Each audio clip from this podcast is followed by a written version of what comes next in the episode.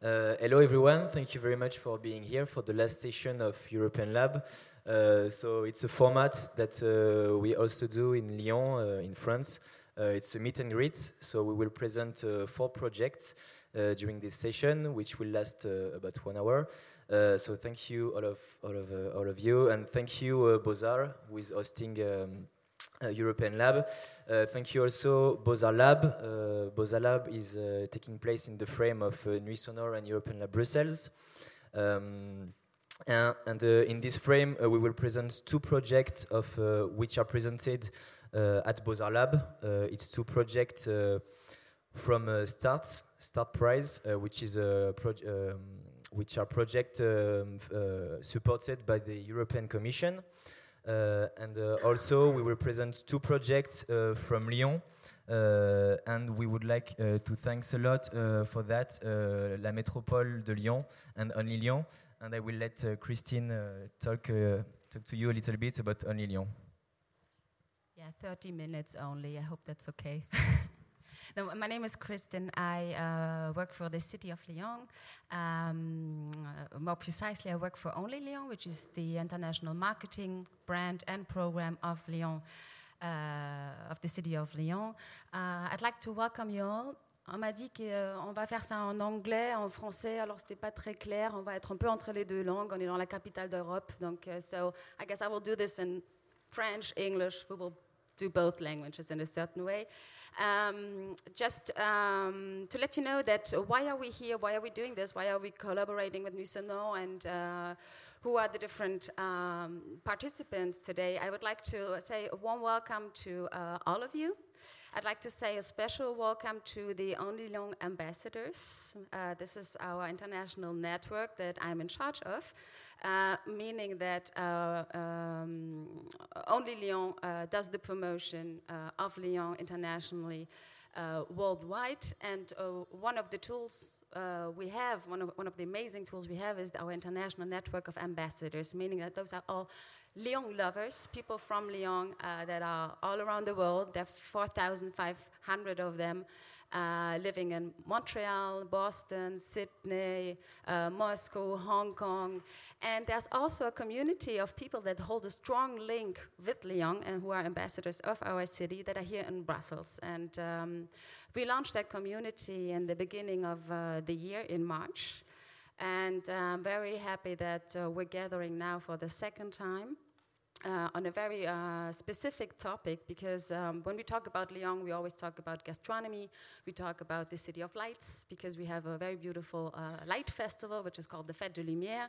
And we rarely have the uh, occasion to talk about Lyon as the capital of uh, creative industry and of culture. So today will be uh, for us the occasion to put a focus on that. So um, this is great for us. I would like I also like to thank all those who are here that are have no clue where Lyon is, and that. Um, uh, just to let you know, Lyon is like the most amazing city in France. For those who don't know, you know it now, and I hope this will be the occasion for you to uh, do your next holiday in Lyon, and maybe in May 2019, uh, which will be the uh, moment when Nuit Sonore takes place in Lyon, because Nuit Sonore is and European Lab is a festival and a, a conference from initially from Lyon uh, that we are very proud of because it's been now 15 years that this festival has been existing, and uh, 16, I was told.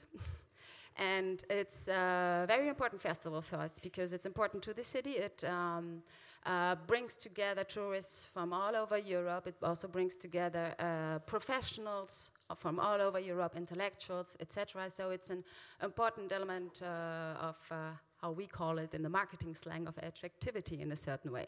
So um, we're very happy now to um, gather you uh, here in Brussels. Uh, on the occasion of Nuit Sonore Brussels, the second edition for you here in Brussels. So, uh, uh, is important for us because Nuit Sonore is contributing for us to uh, create, create bridges and connections between Lyon and Brussels. And this is also what our ambassadors do in a certain way. So, uh, yeah, it seems uh, quite obvious for us to colla collaborate with you on this occasion. And so we kindly thank you for welcoming us. And uh, the connection with Brussels is uh, also very important for us because, uh, well, for the ambassadors who are um, who might be well informed, I don't know. Uh, uh, Lyon was recently awarded uh, one week ago to be the European capital of smart tourism. It was an award given by the European Union. Uh, it's the first time that the European Union is uh, giving this award.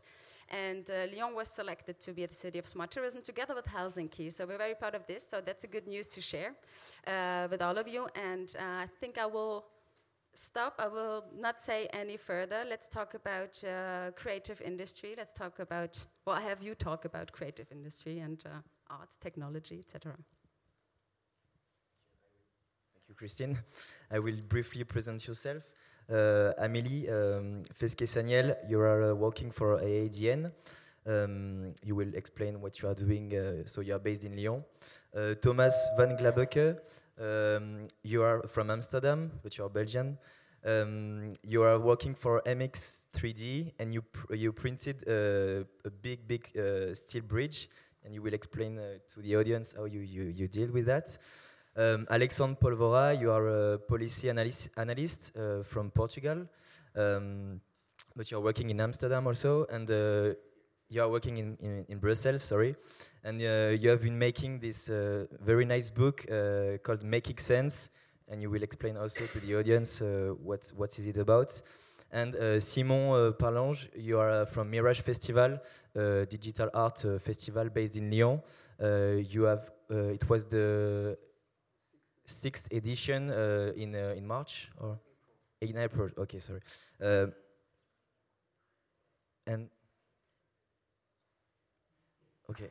And at the end, Maud will take the, the mic also to, to talk about uh, the work of uh, La Métropole de Lyon. So, Amélie, let's uh, start with you and uh, let's uh, talk about AADN and uh, your ongoing project. Hello, I'm thankful to be here and thanks for the invitation. First of all, I want to apologize for my average English level. If you don't understand me, don't panic and just ask. So, uh, just in few words, what are AADN? We are an association based on Lyon. Yeah. You want?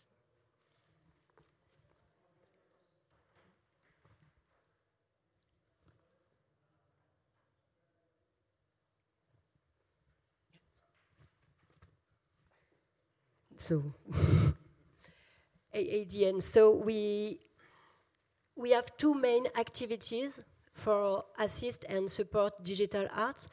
The first is support to creation. We assist artistic team over all the stages of creation, to research residency to diffusion. And the second main is transmission and sharing. With discovery workshop or participative creation, we encourage our publics to question and uh, to transform their habits of digital consumption to creative practices. So today I'm here to speak about one of projects we developed in collaboration with the Planetarium of Vaulx-en-Velin.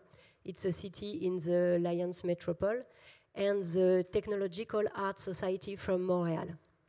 The project is a parcours immersive, which means uh, immersive course and uh, we work with the planetarium because there is a strong will and real concern for, from the planetarium and specifically for its director to open its facilities to new usage, to explore other universe, not only stars and moon, but also arts.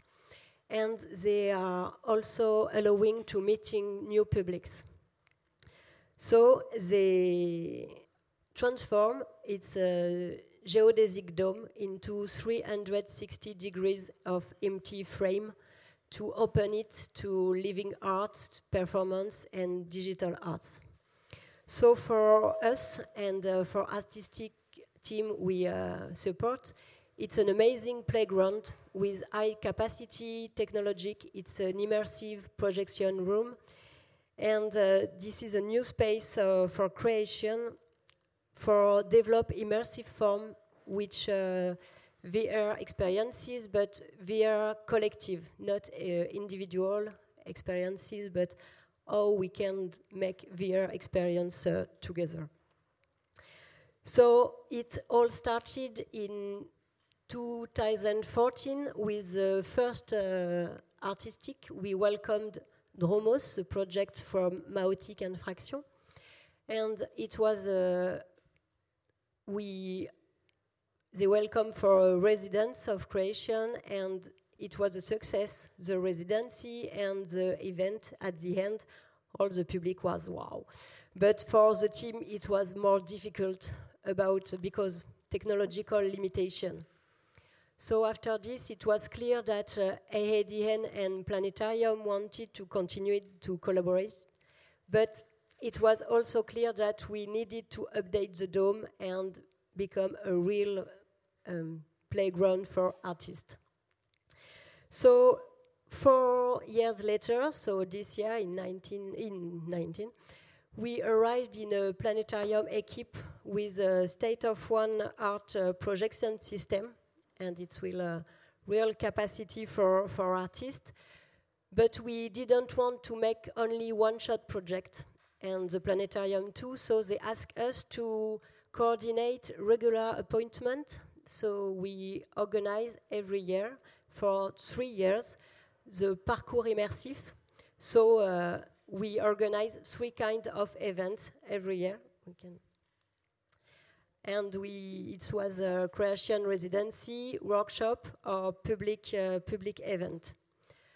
Workshop first. It was important for us to create this time for sharing, for discover, for training, because it's important that a lot of people, uh, artists, sound designer, video maker, developer, musician, are be able to use this new space of creation and they can share uh, and meet all, people uh, in this place.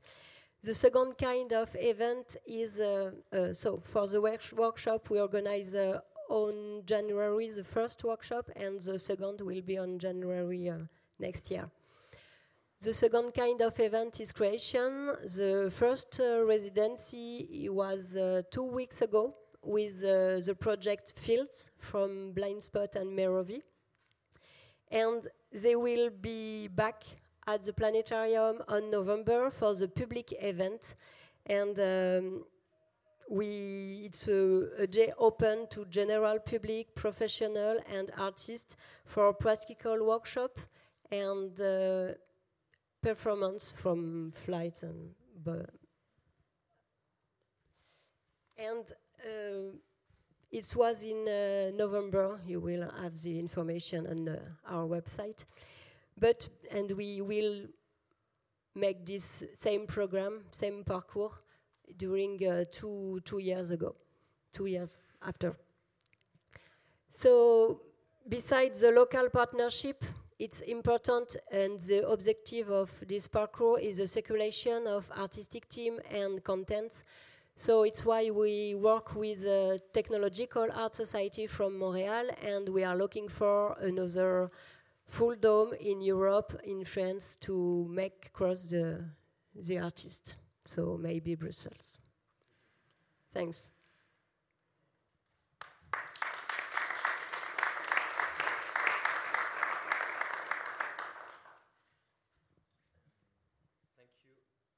Thank you, Amélie.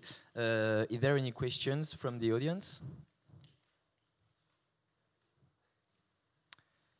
If not, may I, I have uh, maybe one question. Have, we have uh, two projects uh, here with uh, Thomas and Alexander, uh, which has been supported by the um, European Commission. did you try to, to find some support by the European at the European level with your project, this one or maybe another one? Of ADN. Euh, Est-ce que vous avez déjà cherché des soutiens de, de, de, de, au niveau européen pour ce genre de projet ou pour euh... No, we are only support by Planetarium today, and uh, we are looking for another support uh, for the creation residency, and we have support for the workshop also. But uh, we work uh, with the Technological Art Society of Montreal, and we are looking for make circulation for residency in and uh, to Montreal. Yeah, may I ask a provocative question? We are all white people in the room here. Um, are you also inviting black people or uh, yellow people or other people? So to have a, a cross cross uh, um, planetarian, uh, not to 60 degrees, but more than than that. Because if only white people, that's not 260. That's perhaps. Uh, uh, 20 degrees. Yeah, I agree. And we also invite all people, but we.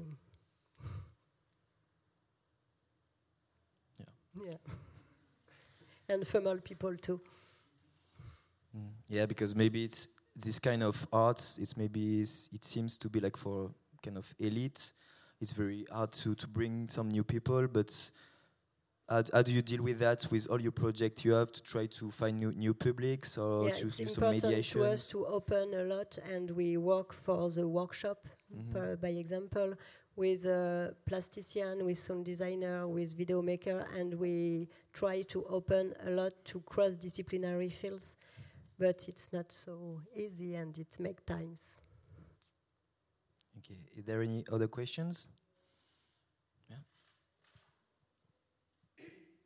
So, good evening. Um, it's first of all a, a, little comment and then a question. Uh, I uh, lived in Lyon ages ago when I was a student, so I'm not telling you when. Uh, and then I, have been living here for about 20 years.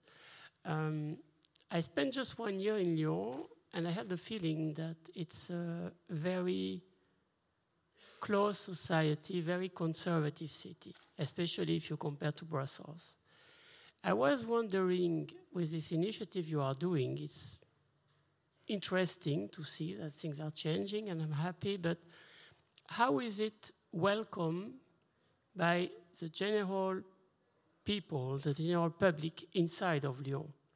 Do you see curious people about what you are doing, or is it more like they are reluctant? They just say, well, what are these crazy people around?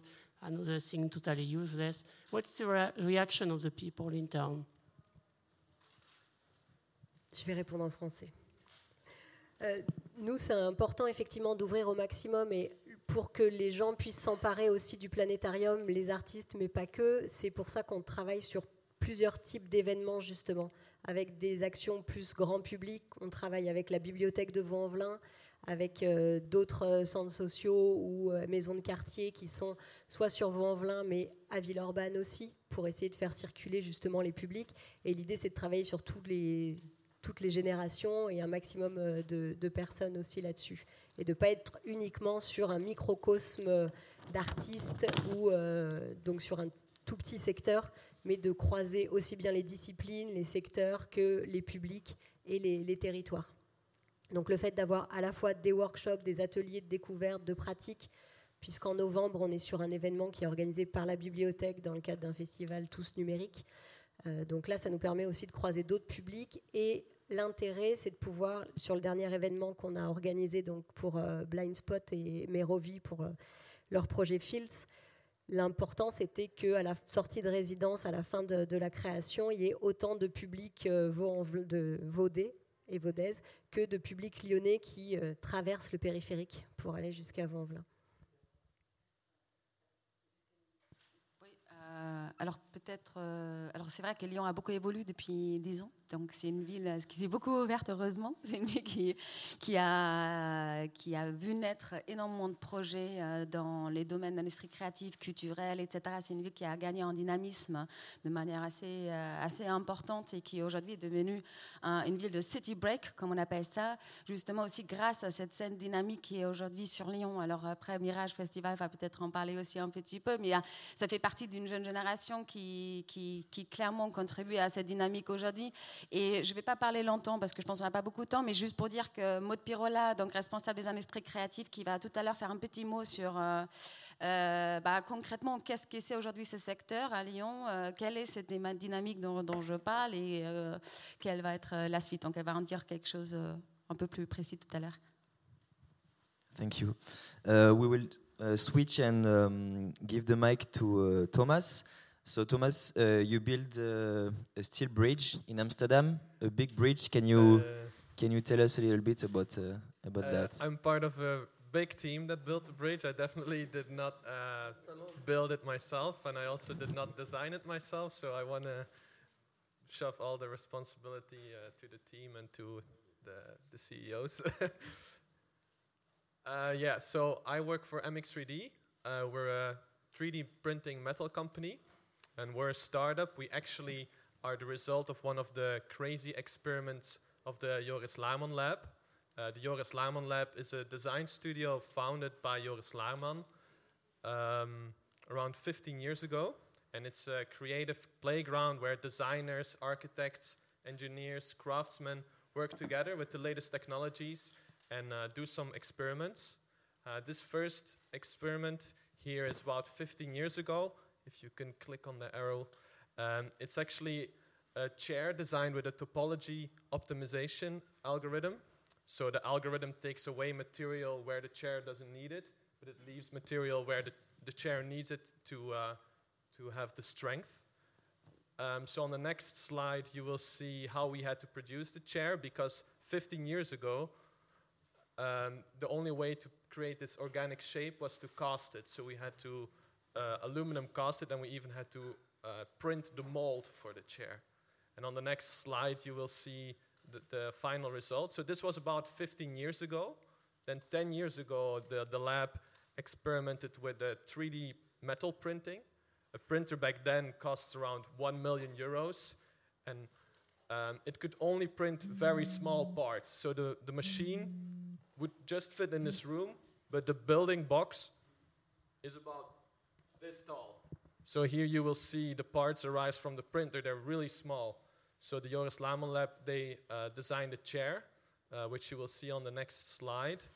And to print it, it had to be split into 20 parts, and it had to be divided over six printing volumes. And this is the end result of that chair. So this was around 10 years ago, metal printing in its early days. Uh, so this was done with uh, expensive printers. And, uh, oh, one slide back, please. Th there's a small video. The lab also did um, an experiment with the low, uh, the, the consumer grade printers, which are affordable for normal people. They only cost uh, only uh, between 100 and, one, and, and 1,000 euros. I, I, guess the video is not working. And maybe. Well, we'll just skip to the next one. Uh, this is a robot that the Joris Laarman Lab bought, and this is actually the beginning of MX3D. Um, there was a resin uh, nozzle attached to the robot, and this made it possible to print in mid-air. So if you could press the button, then it will show. So this is a real time, so we could print uh, plastic in real time, which gave us a lot of design freedom compared to the previous printers we used. And then on the next slide, um, MX3D was actually born. This is around five years ago. We swapped the plastic extrusion nozzle with a welding machine. So we had the robot, a welding machine on top, and then the MX3D software. And yeah, you can press play again. So it started with um, the robot placing little welds on top of welds to create strings, and these strings then created a sort of mesh. One of the first uh, objects that were created was the Dragon Bench, designed by Joris Laarman, which is a sculptural bench. But the, the founders, Joris Laarman and the founders of MX3D, dreamed big, and the idea was to print a bridge over the canals in the city center of Amsterdam. Um, right now, the bridge is already finished. This, it took about two years to print it. This is uh, the bridge in our workshop. Uh, it's one solid piece of steel printed with a lot of robots. And uh, on the next slide, I have a one minute video of you, uh, for you, which uh, shows uh, the process that we've gone through.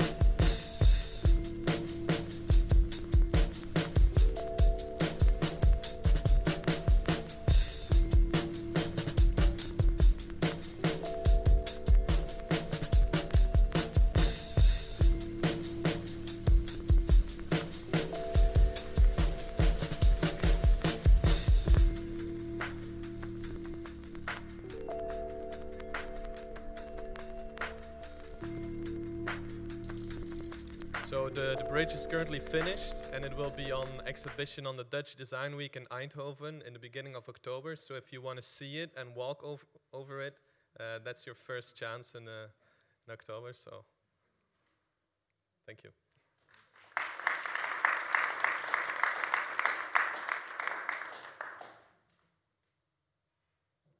Questions? Not any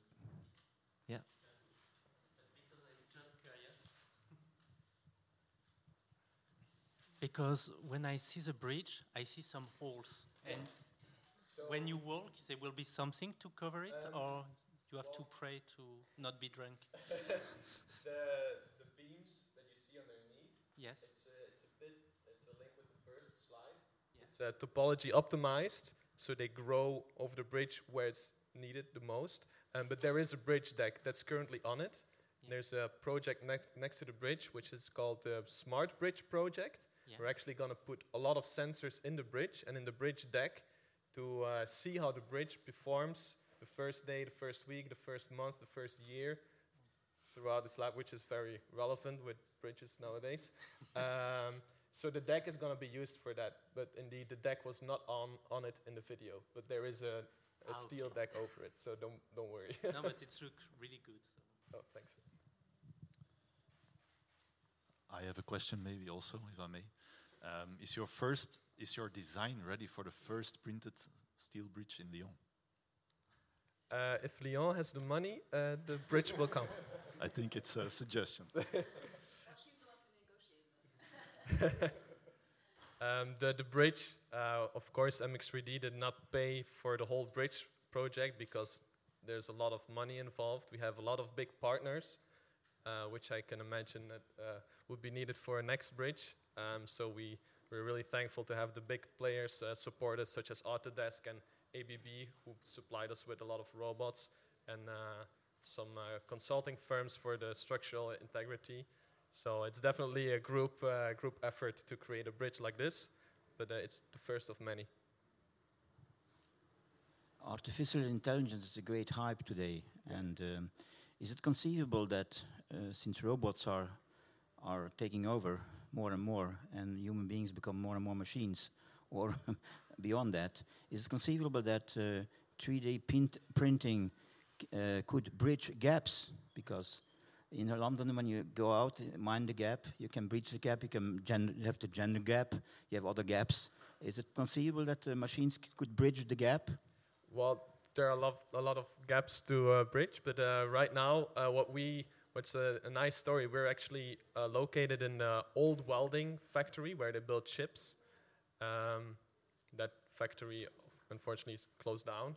Um, but now we're welding again there with robots, and a lot of people are a bit afraid of our robots taking our jobs. Uh, are they all going away? Uh, we actually have a lot of welders in our team, and a, a lot of those welders now become the robot operators. So instead of one person welding, we have one uh, welder who operates three robots, so we just increase volume. And I think that's where we're going to. We're going more to controlling the robots instead of doing it ourselves. Okay, thank you very much, Thomas.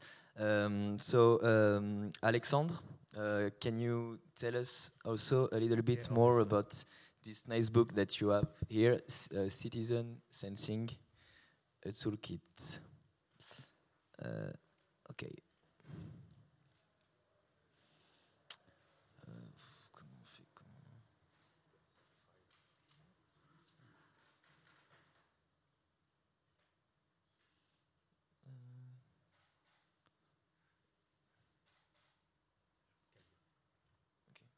So, good evening, everyone. Uh, thank you for thank you for inviting us to be here. Um, I'm um, just give you a little bit of context, I'm a policy analyst at the European Commission, at the EU Policy Lab, but I'm also a practitioner in this project. Next slide, please. the one before. So, what you see here, it's basically a, what we call a low-cost environmental sensor, meaning a cheap device to measure pollution and other ambient data. This one, in, in, fact, it's called the Smart Citizen Kit. It was developed by our partners, partners of the Making Sense project from Fab Lab Barcelona. And you know, there are many like many, many, many low-cost sensors around the world right now. Probably the most well-known is Safecast that was used in Fukushima for the nuclear radiation. Uh, next slide, please. What you see here, it's basically the sensor board of this sensor. It can measure light, noise, um, temperature and humidity, and two types of air pollution. And you know, if we consider it's quite amazing that we can now, with you know, just low cost, really cheap sensors, measure all this. But, and there's always a but in this, there's a twist. Um, yeah, you can. So research has shown us that most of these low-cost sensors, most people that use it, that use them, after a while they just disconnect from the from the sensor. They stop using them, and this in fact happens basically to to you know lack of long-term purpose, basically beyond the technical play, beyond the data collection, but also something that was quite important for this group that you're seeing here. The lack of a collective sense, lack of community, lack of uh, more over-encompassing purpose. So what to do with the data? What to do with the data that you collect? So basically, this group of people um, just decided, just, just, just, no, wait, wait, please, the other one, thank you. Just decided that something had to be done, and in fact, decided something had to be done from the ground up. So this was not a decision, you know, from top-level experts. We really decided that citizens on the ground had to basically work on it and learn how to do more with the data. So now the next slide. So basically, this is how Making Sense, which is the project behind this smart citizen sensing that I will discuss in a little bit.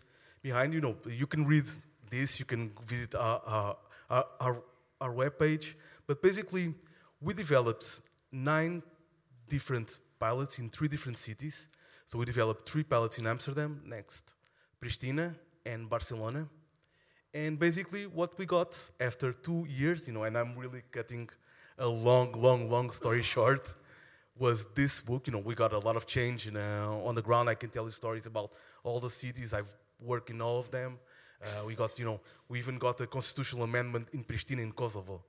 So this, you know, we got changes in, in urban fabric in, in Barcelona, we got changes in urban fabric in Amsterdam. So this really had positive effect not only on the city, but also on the citizens that were working on it. So basically what you see here is a, sort of what we call a cookbook for organizations or citizens or communities that would like to do a project similar like ours. Um, this is, you know, I'm really getting a long story really short here. Um, this is basically our eight-step framework. You know, you don't, if you want to embrace this, you don't have to follow the whole framework. You can just pick point number four, point number six, and see the tools that we have here. Next slide we've developed, or basically we've developed, we've mapped the, that we used more than 25 methods and tools, such as these analog data journals that complement the, the digital data that, that comes from the centers. Next slide. We also have in the book here um, case studies, stories from the citizens, you know, uh, next slide. and we also have overall insights on, on, you know, what are the most important lessons that we feel that similar projects like ours should in fact do. Next slide, thanks. So we've been featured, no, the project ended, ended uh, almost six months ago. Uh, a lot of the organizations that participate in the project continue with similar projects, spin-off, forks. Uh, we, in fact, at the European Commission, we continue uh, with different projects in the same topic. So, you know, please, a little bit. Okay. Um, there's a documentary, you can watch it on, on, on the webpage of, of one of the partner projects, smartcitizen.me, it's called Citizen Science Revolution. It's one hour documentary, you can also find it in our Facebook. Uh, and you can learn a lot about it. I'm here to ask questions. I have freebies, I have uh, now seven books, if anyone wants one. And thank you.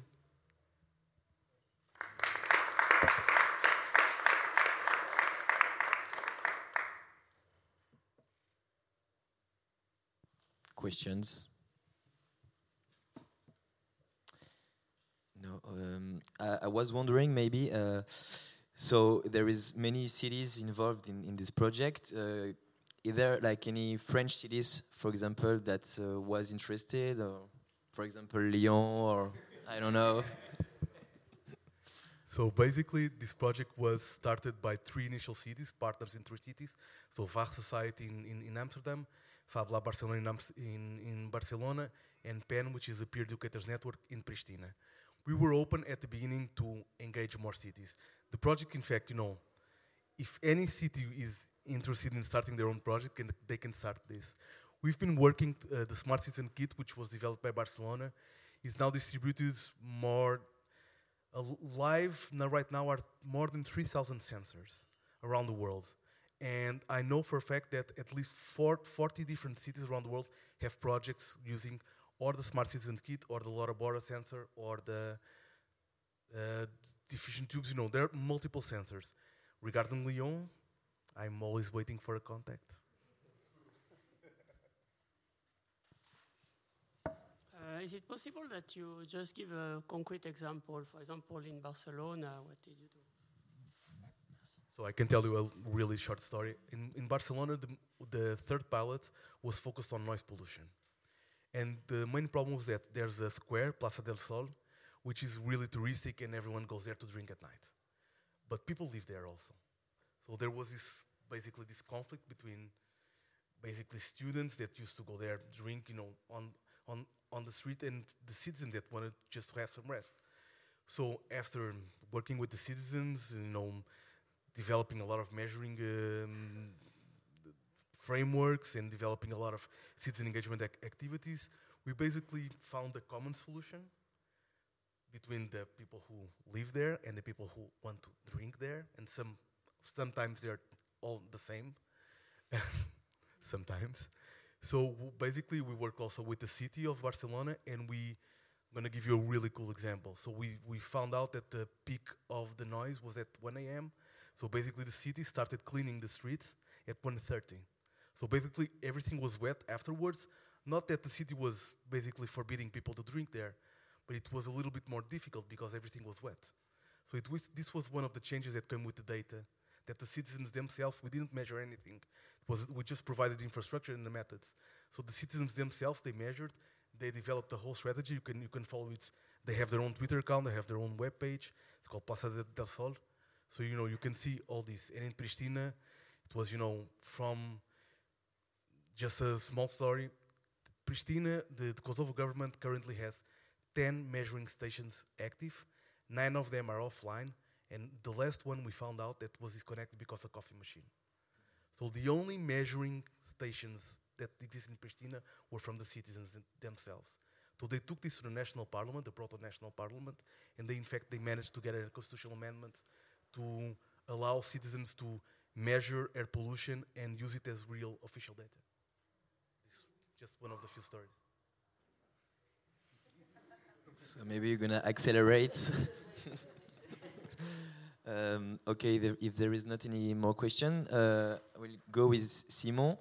Um, I get, uh, I'm gonna try to be quick then because as I can see, everybody's looking for the for the French one. So yeah, well, um, let's say I'm gonna do it quickly. So I'm here to present you. Um, well, I'm working for a festival which is called Mirage Festival in Lyon, uh, but I'm not uh, going to present the whole festival, but especially like the, um, the creative lab of the festival, which is called Mirage Creative Plus. But just uh, before starting, I just want to tell you what is uh, Mirage Festival. So, um, well, you can, yeah. Mirage Festival is um, is a festival which wa- which has been created in, in 2013. Well, the idea at the beginning was to be able to find to to show some projects um, that that would um, have some technology in it and some art. So we, as you all know, like the many technologies have been developed like in the last 20 years. So we did notice that many artists were using these technologies in their creative process, and we saw that at the beginning when we started in 2013 in Lyon, there wasn't any places to show this. Well, there was some, but a small one.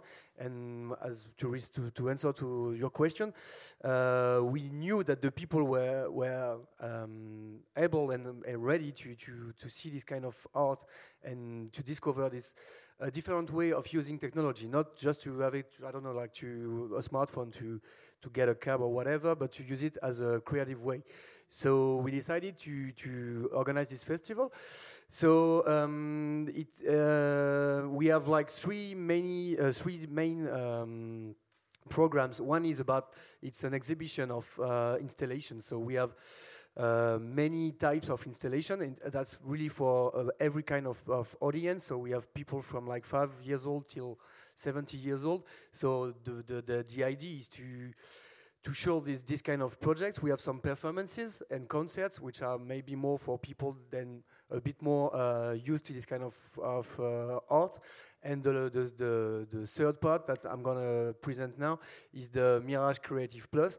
So basically, uh, the idea of this lab was that we did realize, uh, working with all these people and artists and creative people that we were working with, that the um, the technology did change the way you can you can work and did um, um, make some new collaborations, which means that when you saw when you think about an artist like uh, I don't know doing theater or music, you have the idea of like the artist as a proper way. But when you work with technology, you, will need some developers, you will need some makers, you will need some designers. So the the, the way to work was really different, and we just think that. Um, the festival was a, a, kind of hub where people could meet and could have um, in the for because we have we have people from all over the world and we have a community from Lyon as well. So we were in the middle of this community and we just thought that it would be a good idea to organize like a lab which is really related to the festival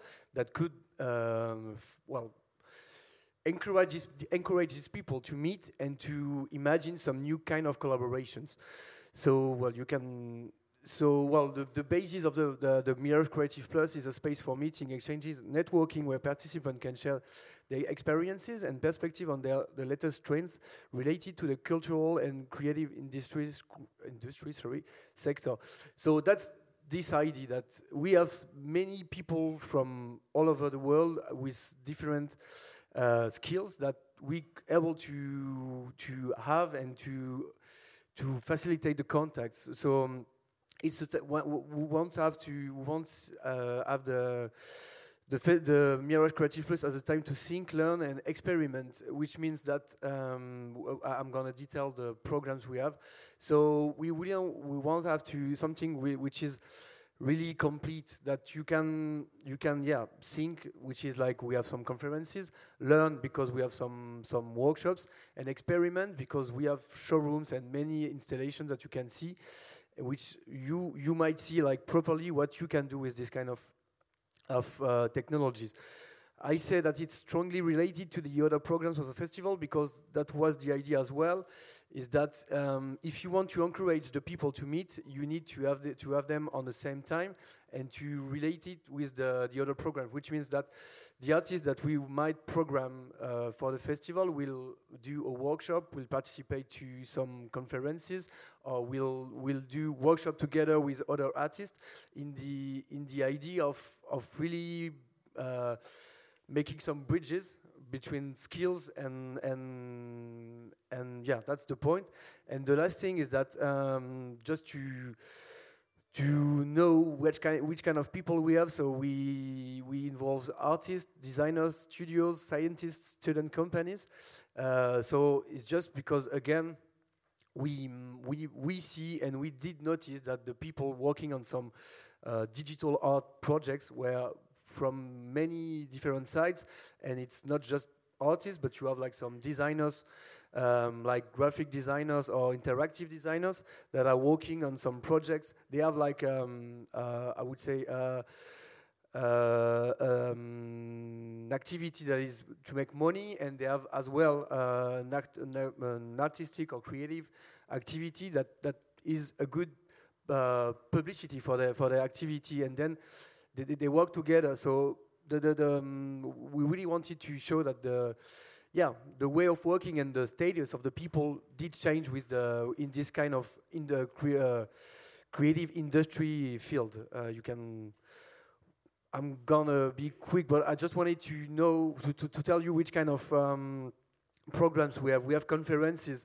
So the idea is to again to bring uh, different people. So just for for instance, this year we had. Um, we had a conference which was called um, uh, Man versus uh, Machine. So it was about AI. So AI is a subject that everybody is talking about, and we wanted to to see how um, artists and creative people from the creative industry sector were dealing with that because many artists are using that but for using it they need to work with scientists they need to work for with developers and stuff so we had uh, one one scientist one artist one studio like interactive studio um, in, it and people from uh, orange lab so the net the um, cell phone company because they are really interested in it in data and stuff so we were uh, we have we were having that. We have some talks or panel. Uh, it's like we have in this kind of. Uh,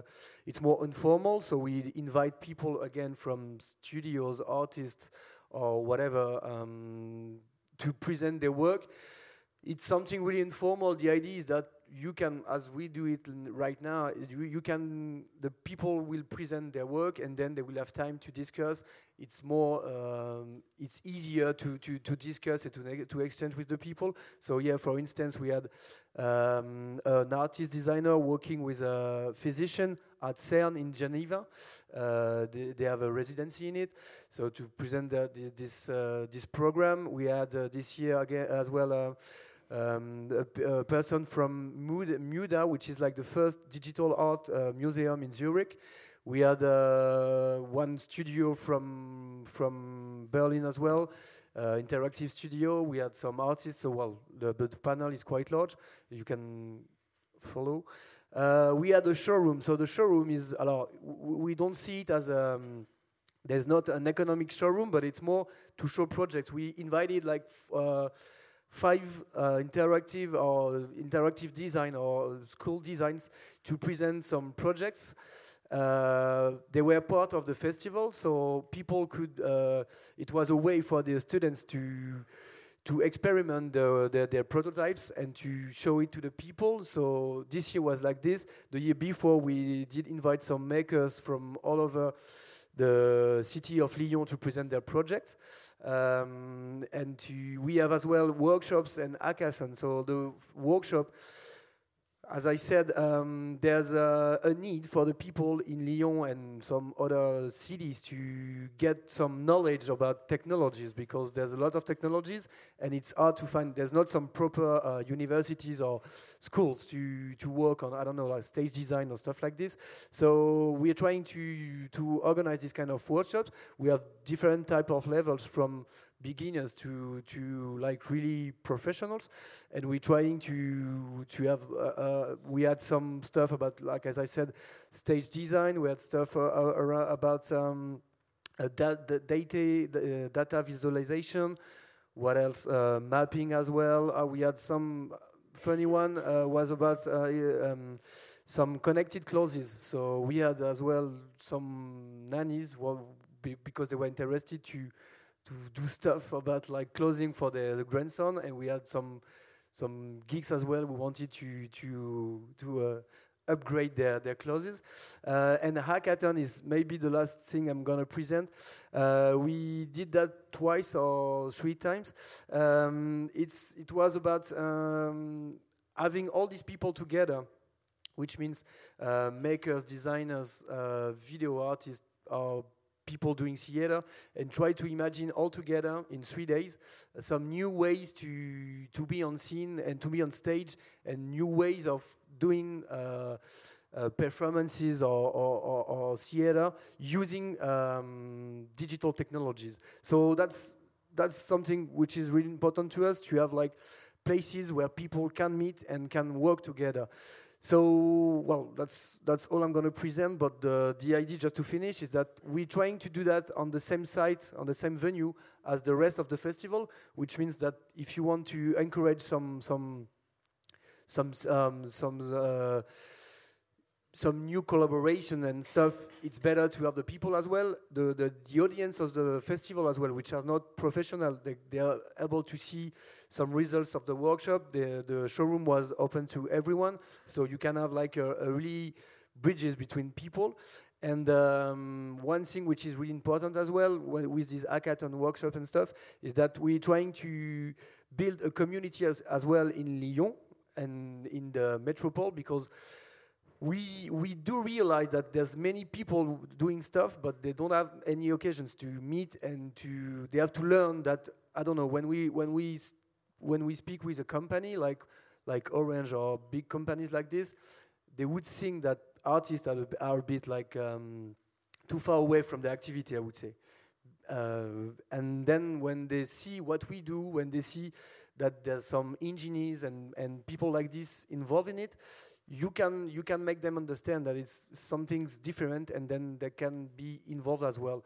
So we are trying to work at the moment uh, uh about um, a workshop that could involve some some companies and some artists working together uh, for for a new kind of projects, but it's still difficult to find some some uh, companies to really go in it. But we it's better than than than better than before. Sorry, I guess I'm gonna stop because uh, it's time to have a beer. So, but before, if you have some questions, I'm here to answer.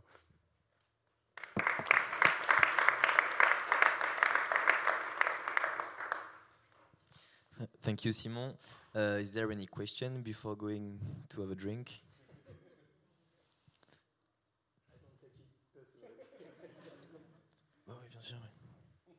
I just have maybe one. Oh yeah. Uh, perhaps an idea for the future.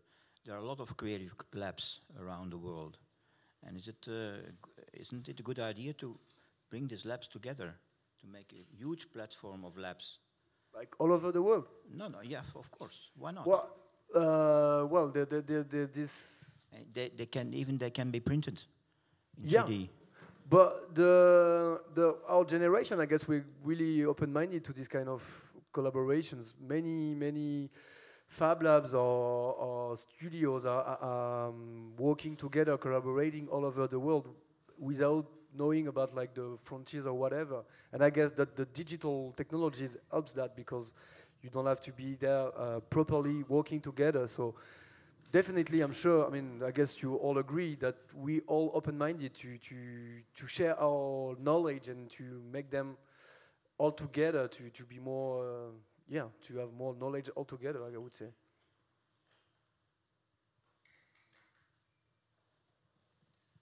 Um, okay, uh, thank you. And uh, maybe Maud, un petit mot de Maud. je, vois que c'est l'appel de l'apéro. Je vais vous parler en français parce que mon anglais est vraiment trop euh, minable. Je ne vais pas vous infliger ça.